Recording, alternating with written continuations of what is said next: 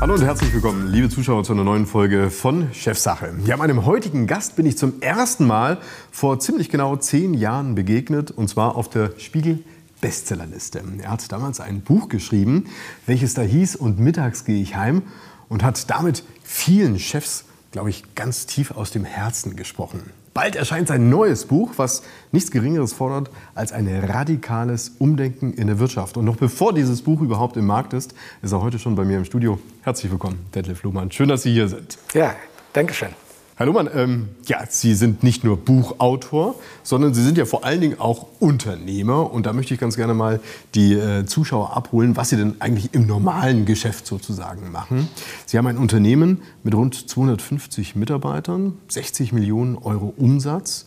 Sie sind spezialisiert auf das Thema Ladungssicherung, aber dennoch ist Ihr Unternehmen echt anders als viele andere. Was würden Sie sagen in einem Satz?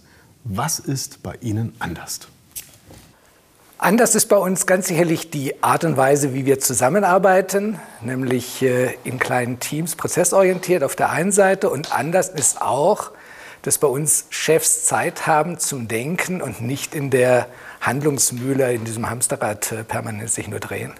Würden Sie sagen, dass im großen Teil der Unternehmen es genauso ist, wie Sie gerade beschrieben haben, dass die Chefs im Prinzip mit ihrem Mikromanagement beschäftigt sind und eben keine Zeit haben zum Denken und damit auch zum Entwickeln? Das ist sicherlich für den Mittelstand äh, eben der Klassiker, dass der Chef sich da auch noch in der Handlungsfalle äh, befindet. Äh, Konzernchefs haben das schon immer gemacht, die hatten immer Zeit zum Denken und äh, konnten Strategien entwickeln. Das kennen wir aber aus dem Mittelstand eher weniger und äh, daher auch das Buch. Und mittags gehe ich heim, einfach zum Nachdenken. Ist natürlich ein plakativer Titel. Die Frage, die sich mir natürlich äh, auch beim Lesen des Buches und auch im Nachgang gestellt hatte, ja, war es denn jetzt wirklich so? Ist er wirklich mittags heimgegangen? Man neigt ja dazu, einen Buchtitel auch wörtlich zu nehmen. Holen Sie uns ab. Natürlich bin ich mittags heimgegangen, aber nicht genau. Und zwar habe ich den Luxus, äh, im gleichen Ort äh, zu leben, wo ich auch arbeite und äh, habe dann tatsächlich mittags äh, auch das Mittagessen zu Hause genossen.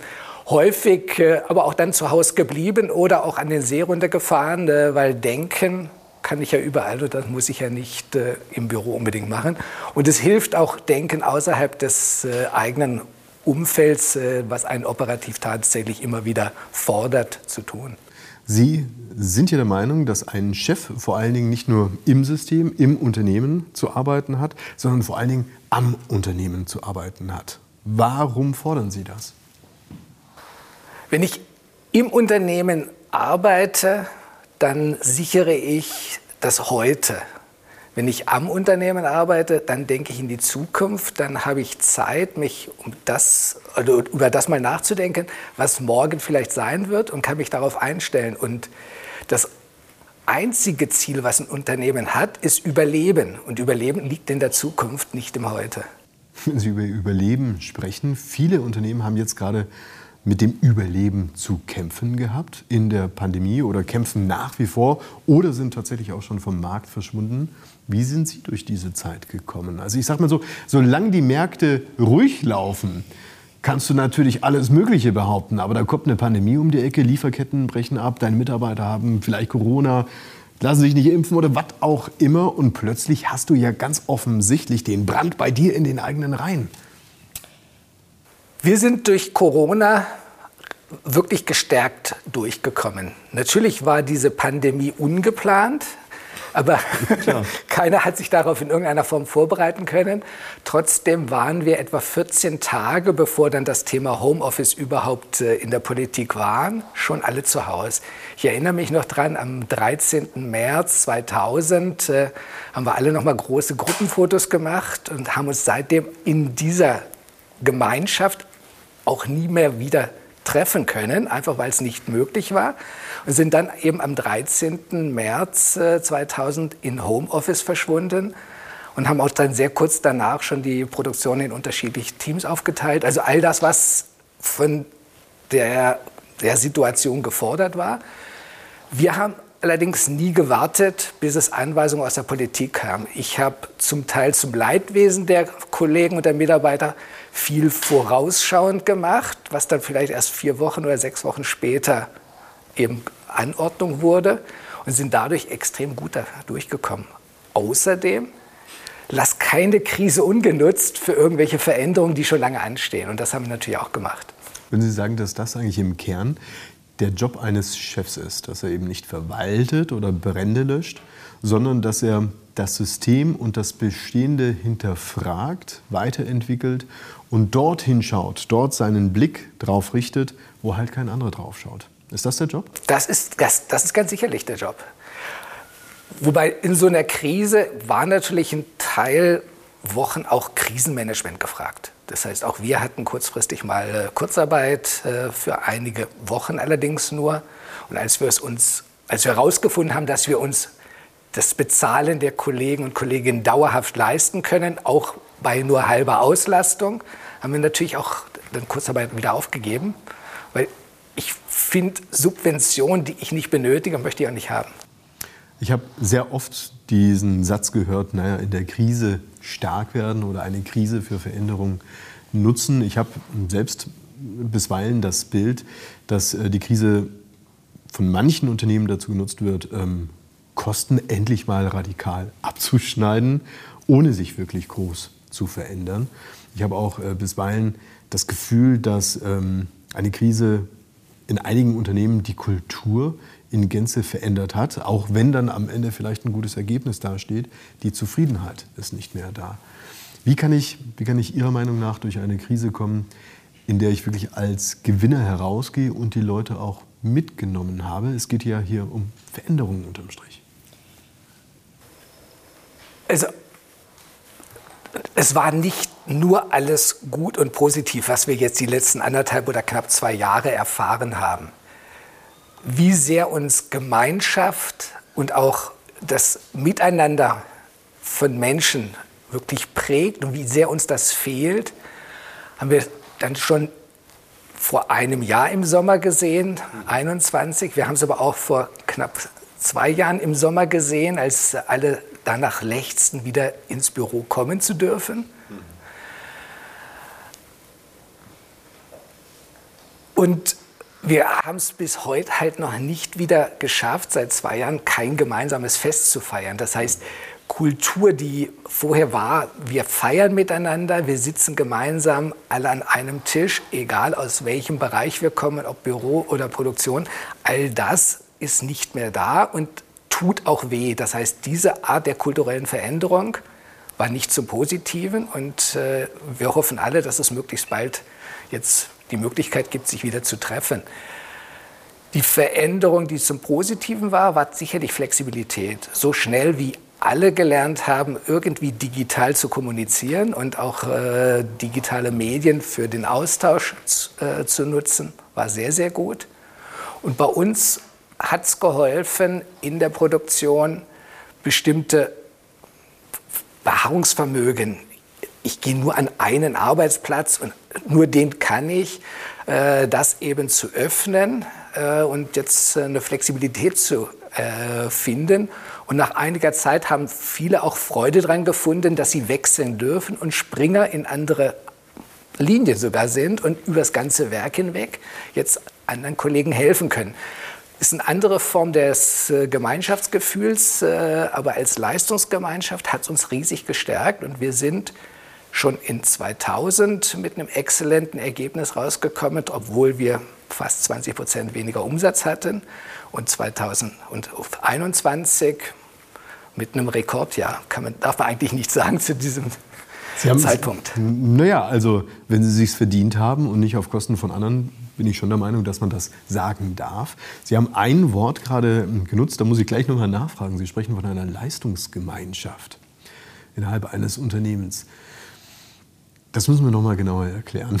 Ich habe bisweilen von Unternehmen einen anderen Eindruck, auch von denjenigen, die in das Unternehmen hineinkommen. Da steht nicht Leistungsgemeinschaft drauf, sondern irgendwie gehe ich hier halt rein, um Geld zu verdienen.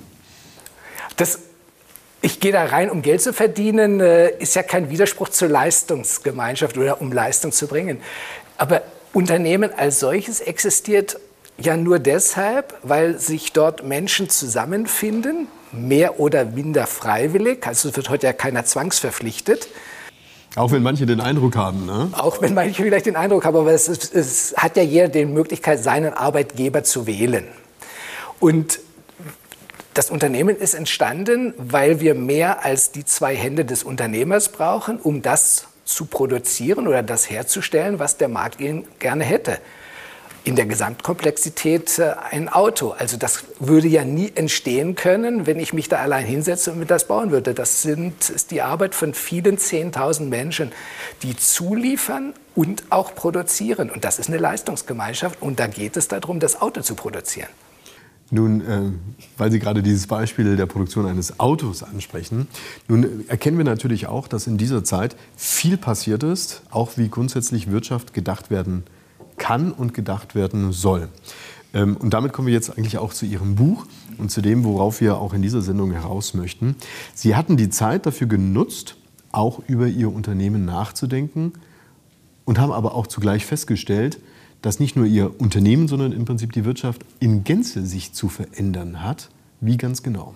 Also bisher messen wir ja eben Wachstum in Form von BIP äh, und Bruttoinlandsprodukt. Genau und äh, das bedeutet für ein klassisches produzierendes Unternehmen äh, immer mehr vom Gleichen zu produzieren und zu verkaufen, um eben diesem Wachstumsgedanken auch Rechnung zu tragen. Wenn wir das aber auch mit Ressourcenverbrauch äh, eben kombinieren, heißt das sofort, äh, wir werden unendlich viel Rus äh, Ressourcen verbrauchen und das funktioniert natürlich nicht in einer Welt, die endlich ist und die endliche Ressourcen nur zur Verfügung stellt. Und da kommen wir jetzt eigentlich zu der Radikalität jetzt Ihrer Frage. Wie kannst du, habe ich Sie richtig verstanden, in der Wirtschaft wachsen? Bei gleicheren oder geringeren Ressourcenverbrauch, richtig? Genau, das ist die große Frage. Und wir sind dann darauf gekommen, dass in speziell unsere Produkte bis dato zu sogenannten Konsumprodukten degeneriert sind. Das heißt, eigentlich ist ja ein Tisch, ein Stuhl, aber auch eine Stange, mit der wir jetzt Absperrleistung bringen, ein Investitionsprodukt. Genau. Wir sind Kaufst du, verbrauchst du? Nee, Investition heißt, so ich brauche, ich kaufe es und benutze es möglichst lange. Wer hat, also viele von uns haben ja vielleicht auch noch Antiquitäten. Genau, nutzt und, sich halt ab. Und, ja, aber es bleibt im Prinzip sehr lange erhalten. Und jetzt haben wir halt festgestellt, bisher wurden unsere Stangen als quasi Wegwerfprodukte betrachtet.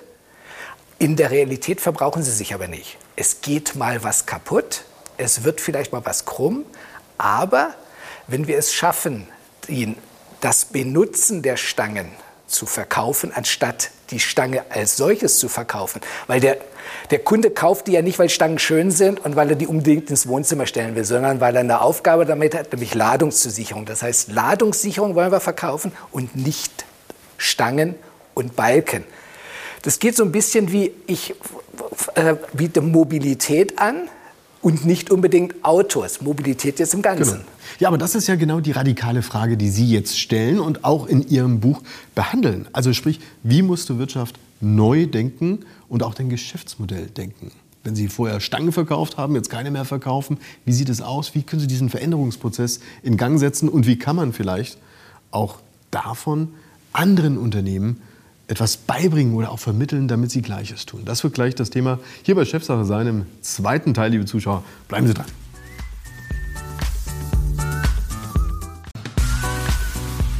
Damit herzlich willkommen zurück, liebe Zuschauer hier bei Chefsache. Zu Gast im Studio ist Detlef Lohmann. Sie kennen ihn vielleicht mit seinem Buch Und mittags gehe ich heim, vor zehn Jahren erschienen. Bald sein neues Buch am Start. Es geht darum, Wirtschaft radikal neu zu denken, Wirtschaft letztendlich auch im Wachstum zu denken, aber doch unter Berücksichtigung der Ressourcen.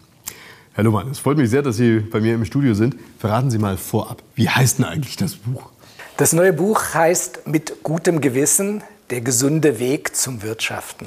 So. Und genau darum geht es, eben einen gesunden Weg zu finden. Den Sie für sich zumindest naja, mal angedacht haben. Wir haben gelernt, Sie machen eigentlich Ladungssicherung, Sie verkaufen Produkte, die ja, dann halt irgendwann sich vielleicht abnutzen oder wie auch immer. Aber dann haben Sie gesagt, nein, also ich möchte ein neues Geschäftsmodell letztendlich entwickeln, welches das andere radikal verändert. Wie sieht das neue Geschäftsmodell aus? Wie soll das funktionieren? Radikal wäre es einfach, dem Kunden Ladungssicherung äh, zur Verfügung zu stellen. Das heißt, zu denken, wann immer der irgendwelche Stangenbalken, Schienen äh, oder auch Netze braucht, dann sind wir in der Lage, ihm die Teile dann zur Verfügung zu stellen und nur noch dann in Abrechnung zu bringen, wenn er sie denn wirklich physisch benötigt und benutzt. Das wäre eine Vermietung sozusagen. Ja, es geht mehr, weil es, es würde jetzt ein echtes Pay-per-Use sein und kein Mietmodell, wo ich ja nur den Eigentümer verändert habe. Der Zwischenweg, den wir jetzt rausgefunden haben, weil äh, der Markt ist halt konservativ und bisher sind unsere Produkte eher als Verschleiß- und Wegwerfprodukte gedacht, äh, ist, äh, wir haben begonnen, Produkte klassisch, so wie früher auch, zu reparieren. Wir sammeln alte, kaputte Produkte ein am Markt und holen die zu uns ins Werk und äh, machen eine Demontage bis zum defekten Bauteil, ersetzen nur das kleine defekte Bauteil, bauen wieder zusammen und stellen dem Kunden wieder ein dann repariertes, funktionsfähiges Produkt zur Verfügung. Das bringt jetzt mal einen Rattenschwanz von Fragen mit sich sozusagen, aber ich möchte gar nicht allzu sehr reingehen. Aber erste Reaktion bei Ihren Kunden, da kommt einer, der hat mir was verkauft und sagt, ich will es jetzt wieder haben, wenn es kaputt ist. Ja, nicht nur unser Produkt, sondern wir sagen, alles, was du da hinten in der Ecke, in deiner Schrottecke stehen hast, egal welche Stange du wann, irgendwann von wem auch immer gekauft hast. Muss nicht Ihr Produkt gewesen Muss nicht unser Produkt sein, sondern du gibst uns das und bekommst die gleiche Anzahl der zurückgelieferten Teile, also an uns gelieferten Teile zurückgeliefert, in funktionsfähigem ja, Baumuster. Wie ist die Reaktion des Kunden? Weil das ist ja jetzt mal ja, komplett anders. Ne? Also man, man, würde glauben, die springen da drauf und warten nur auf das. Das, das ist es eben nicht, sondern wir haben es mit einer äh, Organisation zu tun, die extrem äh, kritisch ist. Ja, wir haben mittlerweile Kunden, wir haben auch äh, einige sehr namhafte Speditionen, die da jetzt drauf äh, abfahren, im wahrsten Sinne des Wortes, das auch ausrollen, nicht nur deutschlandweit, sondern auch in ihre Niederlassung in Europa, sodass wir jetzt durchaus nennenswerten Umsatz damit generieren, der auch profitabel ist, trotz Hin- und Hertransport und trotzdem, dass wir eine Flatrate für die Reparatur äh, eben anbieten. Ist es denn, kann man das äh, vielleicht so zusammenfassen, eine Art Upcycling? Ein Upcycling das in der ist, Industrie. Das ist ein echtes Upcycling. Das ist das, was früher auch der Schuster den Schuhen gemacht hat. Der hat eine neue Sohle drauf gemacht, hat sie wieder geputzt und dann konnten wir sie wieder fünf Jahre tragen. Aber für ein gescheites Upcycling, um es mal salopp zu sagen, musst du natürlich äh, auch was Gutes reinstecken. Also wenn du Shit in, Shit out ist das geflügelte Wort. Also sprich, ähm, du brauchst ja im Kern vermutlich auch ein hochwertiges Produkt. Weil nur hochwertige Produkte kannst du ja auch wirklich upcyclen oder etwa nicht. Die Produkte als solches sind extrem einfach, sonst würden unsere Mitbewerber die ja nicht aus China kaufen und importieren können. Das heißt, das, ist krumm, das sind Sta ja, Rohre aus Aluminium oder Stahl mit ein paar Anschlusselementen, die in die Schienen reinpassen müssen. Das ist jetzt kein Hightech. Und was geht kaputt? Es geht vielleicht mal eine Feder, die bricht kaputt. Vielleicht wird auch mal was krumm. Und dann geht es darum, das wieder zu demontieren und nur das wieder zu reparieren. Das ist extrem ressourcenarm. Und wir schaffen es dadurch, letztendlich so einen CO2-Fußabdruck um 30 Prozent zu reduzieren. Oder später auf 30 Prozent zu reduzieren. Also erstmal um 30 und später auf 30. Jetzt würde ich wahrscheinlich als Kunde Ihre Produkte sagen, na ja, also erstmal, ich wäre skeptisch, sind die Produkte wirklich gut? Also können Sie das, was ich ursprünglich erwartet habe? Und ich würde äh, vermutlich auch erwarten, dass Sie mir das zu einem günstigeren Preis anbieten, als ich es vorgekauft habe. Wo wird denn da Geld jetzt unterm Strich verdient? Das stelle ich mir nicht ganz einfach vor, ehrlich gesagt. Geld wird dadurch verdient, dass äh, natürlich auf der einen Seite weniger Primärmaterial benutzt und eingekauft werden muss. Das heißt, im Mittel brauche ich weniger Material. Dafür brauche ich etwas mehr Montagearbeit. Da macht sich aber merkbar, dass viele unserer Produkte eben schon seit 15 Jahren Made in Germany sind. Damit ich in Deutschland produzieren konnte, muss die Montage sehr einfach und schnell von Hand gehen. Montage und Demontage sind letztendlich das Gleiche. Das heißt, wenn ich einfach montieren kann, kann ich schnell demontieren, kann ich schnell austauschen habe eine Datenbank der Komponenten, kann das äh, wieder zusammenfügen, dann rechnet sich das. Jetzt würde ich als Unternehmer einer anderen Branche sagen, na ja, also äh, alles schön und gut, was der Lohmann da erzählt, das kann man vielleicht mit einer Ladungssicherung machen, aber in meinem Geschäft ist das nicht möglich, weil ich komplexere Produkte habe, aufwendigere Produkte oder auch ein Produkt, welches von Lieferanten und so weiter abhängt. Inwiefern ist denn das, was Sie da jetzt andenken, ein Upcycling, ein Recycling, auch auf andere Branchen, auf andere Produkte anwendbar? Geht das überhaupt? Ich bin überzeugt, es geht. Und äh, keiner von uns äh, kauft Waschmaschinen, weil er Waschmaschinen liebt, sondern wir wollen saubere Wäsche. Und es wäre sicherlich möglich, mit all der Technologie, die wir heute schon haben und die ich auch in den Waschmaschinen unterbringen kann, eben in Zukunft die Anzahl der Waschungen oder die Menge an Kleidungsstücken, die ich gewaschen habe, pro Kilo eben äh, in Berechnung zu bringen dann hätte ich als Produzent von Waschmaschinen nicht mehr das Interesse, dass die schnell kaputt gehen und ausgetauscht werden, sondern hätte ich ein Interesse, dass die Waschmaschine quasi ewiges Leben hat. Wenn mal was kaputt geht, ist es einfach zu reparieren und einfach auszutauschen. Und wenn es neue Elektronik gibt, kann ich die äh, eben over the air aufspielen. Herr Luhmann, ich sage mal so, warum sollte ich das tun? Weil der Aufwand, den ich als Unternehmer habe, eine solche Veränderung durchzuführen, ist ja vermutlich nicht äh, ganz gering. Die Kosten dafür und die Wahrscheinlichkeit, dass es am Ende gut rausläuft, die, das Risiko ist ja sicherlich auch hoch. Warum sollte ich es denn trotzdem tun? Aus Verantwortung?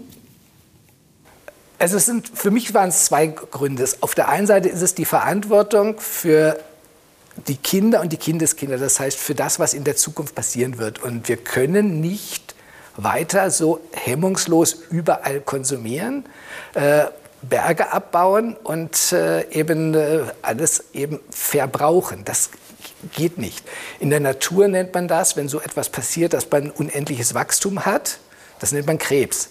Und wir wissen alle, was Krebs dann bedeutet. Das bedeutet letztendlich, dass dann der Organismus, der davon betroffen ist, stirbt hätte in der Konsequenz die Folge, dass eben Wirtschaft und Wirtschaften stirbt, wenn wir eben weitermachen, wie wir bisher machen. Das heißt, das wissen auch fast alle.